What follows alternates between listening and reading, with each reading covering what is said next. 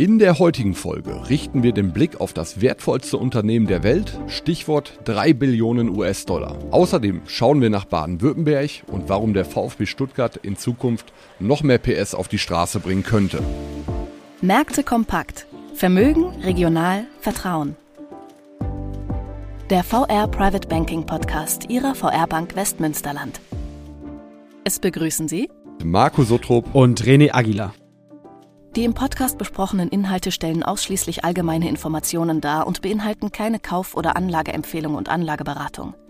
Weder die Moderatoren noch die VR Bank Westmünsterland haften für etwaige Verluste, die aufgrund der Verwendung der Informationen verursacht oder damit in Zusammenhang stehen. Wie gewohnt starten wir auch heute am 4. Juli zunächst mit dem Rückblick auf die vergangene Woche und es liegt eine wirklich gute Börsenwoche hinter uns. Der DAX kann zulegen um 2,01 Prozent. Ja, da würde ich vielleicht auch schon mal reingrätschen und äh, dem deutschen Aktienindex herzlichen Glückwunsch nachträglich zum 35. Geburtstag dann auch äh, Glückwünsche erteilen. Äh, vielleicht mal ganz interessant, seit dem Ende des ersten Handelstages am 1.7.1988 hat der DAX es geschafft, ähm, ja, um 1288 Prozent zuzulegen. Das entspricht einer Jahresrendite von 7,8 Prozent per anno. Und weiter ganz interessanter Fakt, also mir war es, da oute ich mich, äh, nicht ganz bekannt. Der DAX hat es damit geschafft, den Weltaktienindex MSCI World zu schlagen. Dieser hat inklusive aller Dividendenzahlungen nur 1170 Prozent gewonnen. Also der DAX hat es geschafft, den MSCI World um über 100 Prozent out zu performen. Also ich hätte es nicht erwartet. Ne, überrascht mich auch. Hätte ich jetzt auch eher andersrum getippt, aber ja, wird man doch immer mal wieder überrascht von der Börse. Ja, wir bleiben in Deutschland. Ähm, außerdem wurden in der vergangenen Woche die Inflationszahlen bekannt gegeben.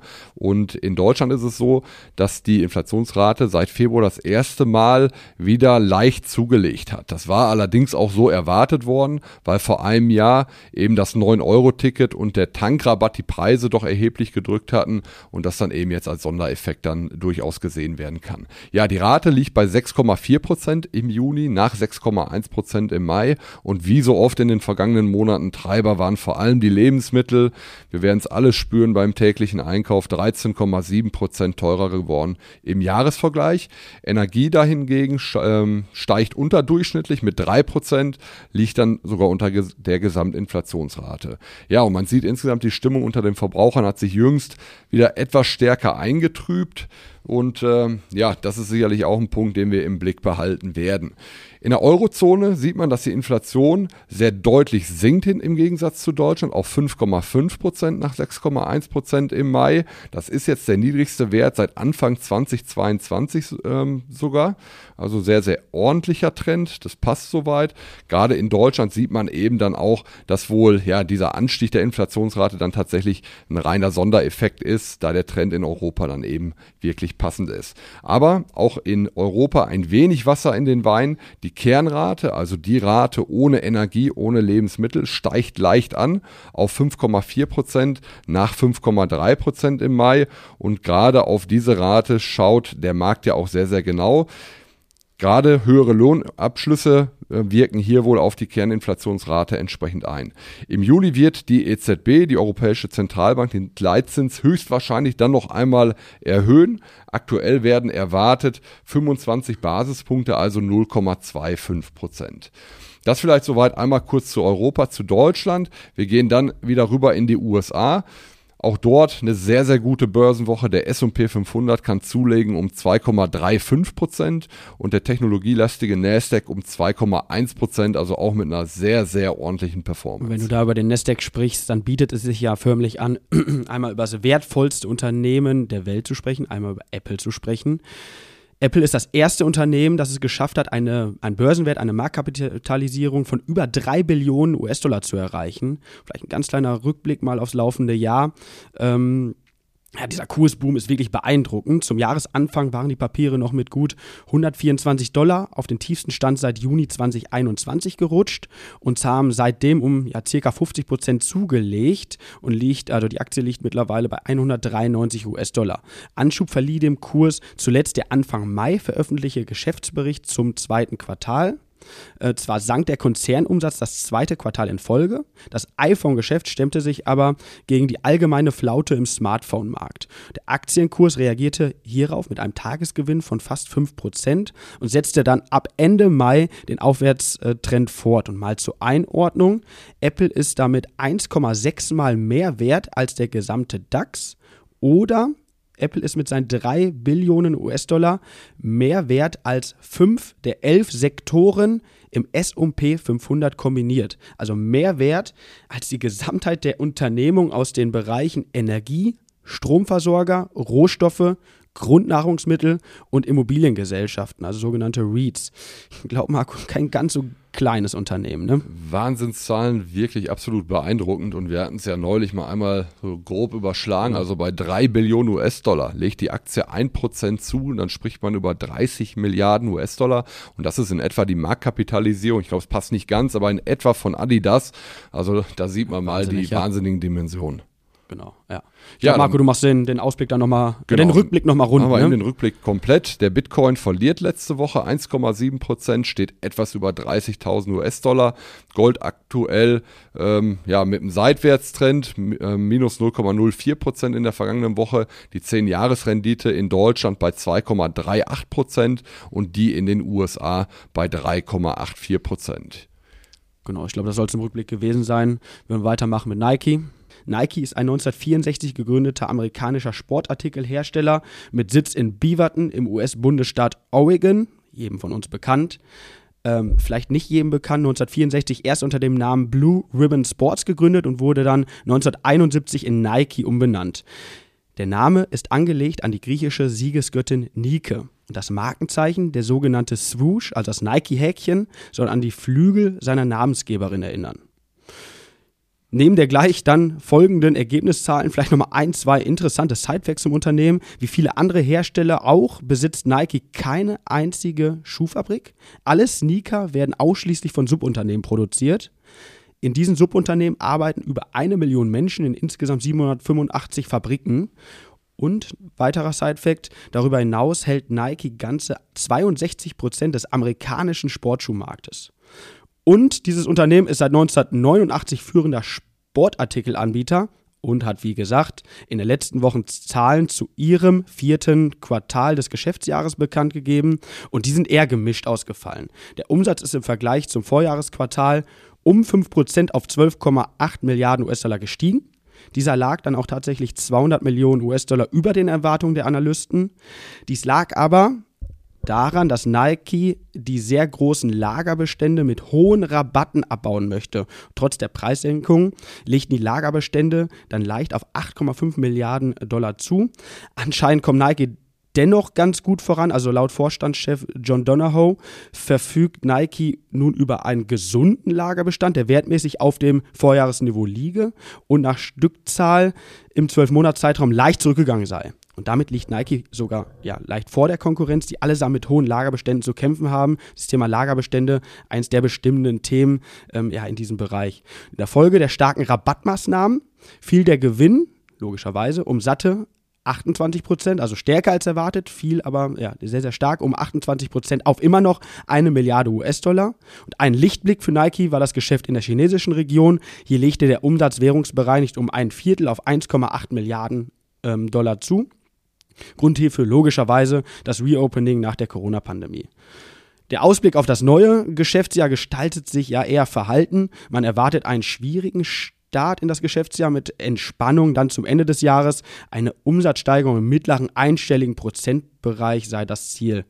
Die Aktie gab dann ja nach Bekanntgabe der Zahlen nachbörslich um ca. 4% nach. Die DZ Bank belegt die Aktie mit einem Verkaufsurteil und dieses hauptsächlich aufgrund ich habe es gerade schon beschrieben, der hohen Lagerbestände, der damit verbundenen Rabattaktionen und abnehmender Konsumlust aufgrund des konjunkturellen Umfeldes begründet.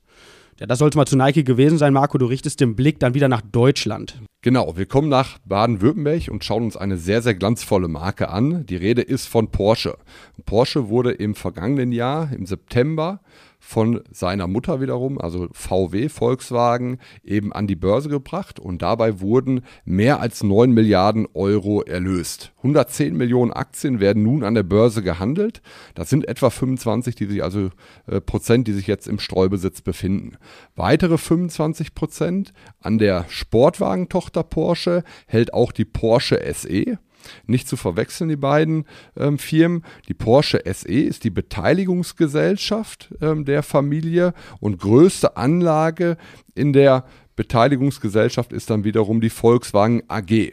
Ja, aber zurück zur Sportwagentochter, die dann eben letztes Jahr an der Börse notiert wurde. Der Ausgabekurs lag damals bei etwa 81 Euro und aktuell steht die Aktie bei etwa 114 Euro. Das ist eine Performance von 40 Prozent in diesem relativ kurzen Zeitraum, also wirklich beeindruckende Zahlen. Ja, und Porsche wiederum steigt nun beim VfB Stuttgart ein. VfB Stuttgart spielt in der ersten Bundesliga, hat die Relegation gegen den HSV im vergangenen Jahr gewonnen und darf so eben weiter erstklassig mit dabei sein. Und Porsche wird ungefähr 100 oder sich mit 100 Millionen Euro an dem Verein beteiligen. Das ist ungefähr ähm, so viel wie auch Mercedes-Benz an Beteiligung am VfB Stuttgart dann eben hält. Unterstützt werden sollen vor allem das Nachwuchszentrum des VfB, Außerdem werden die Namensrechte am Stadion erworben. Zukünftig heißt das Stadion dann eben nicht mehr Mercedes-Benz Arena, Arena, sondern MHP Arena. Und MHP ist wiederum eine Tochter von Porsche, ein Beratungsunternehmen. Die Laufzeit für diesen Stadiondeal ist zehn Jahre. Ja, und Ziel ist, die Luxusmarke Porsche breiter in der Gesellschaft zu verankern, die Marke, die sicherlich sehr bekannt ist, aber noch bekannter zu machen.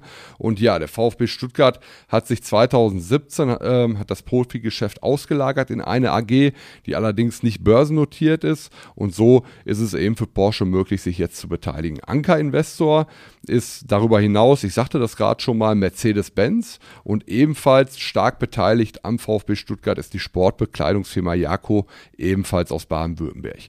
Von 18 Analysten empfehlen die Aktie 10 zum Kauf, sieben sagen halten, einer sagt untergewichten. Die DZ Bank ähm, liegt ebenfalls bei halben vom Votum her mit einem Fair Value von 115 Euro, also ziemlich genau auf dem aktuellen Niveau. Ja, und äh, wenn Sie sich die Aktie mal anschauen möchten über die Wertpapierkennnummer, können Sie sie sehr leicht suchen. Die Wertpapierkennnummer lautet PAG 911. Also, ich glaube, die kann man sich mal merken, ne? Ja, genau. Ja, genau. PAG für Porsche AG und 911 natürlich für das bekannteste Modell von Porsche und ich glaube auch eine der Wertpapierkennnummern, ja. die man sich vielleicht am einfachsten merken kann. Genau, das vielleicht soweit mal zu Porsche. Wie gesagt, sehr, sehr glanzvolle Marke werden wir sicherlich in den nächsten Monaten und Jahren auch hier häufiger mal mit besprechen. Ja, dann kommen wir von Baden-Württemberg ins Münsterland. Ähm, ja, wir sprechen ja hier im Podcast als auch in unseren Kundengesprächen häufig über Megatrends, über Zukunftsthemen, in denen interessante Investitionsfelder schlummern. Ein solches Thema ist die Telemedizin was es ja damit oder was es genau ist, komme ich gleich nochmal kurz drauf zu sprechen. Zwar wurde an der Fachhochschule Bocholt ein 5G-Campusnetz eingerichtet, welches bis zu zehnmal schneller sein soll als herkömmliche Netze. Und diese 5G-Technologie ist die Basis, um die Telerettung auf ein neues Niveau zu bringen. Also das Ziel sei es, Menschenrettung am Unfallort in einer besseren schnelleren, komfortableren und sichereren Qualität zu etablieren. Also ganz praktisch gesprochen, dass sich ein Fachmann, eine Koryphäe, ein Arzt äh, von extern hinzuschaltet und bei der Rettung dann hilft. Das Projekt der FH Bocholt läuft schon seit äh, 2021 und hat nun ein neues Stadium mit der Einrichtung des 5G-Campusnetzes erreicht. Ähm, ja, dieses äh, Projekt wird auch mit 3,5 Millionen Euro vom Bund gefördert und soll dem Fachkräftemangel entgegenwirken. Genauer gesagt soll es die Ressource Arzt schonen. Dieses vor allem im ländlichen Bereich knapp und äh, ja, könnte tendenziell noch mal knapper werden. Aktuell sind schon fünf Rettungswagen telerettungsfähig. Diese stehen in Freden, Ahaus, Südlohn, Borken und Reken. Bis Ende 2024 sollen alle 174 Rettungstransportwagen aus der Region telemedizinfähig werden und dann nicht mehr aus Aachen diagnostiziert werden, sondern aus Münster. Ich glaube, ein sehr, sehr interessantes und wichtiges Projekt, welches hier in der Region läuft.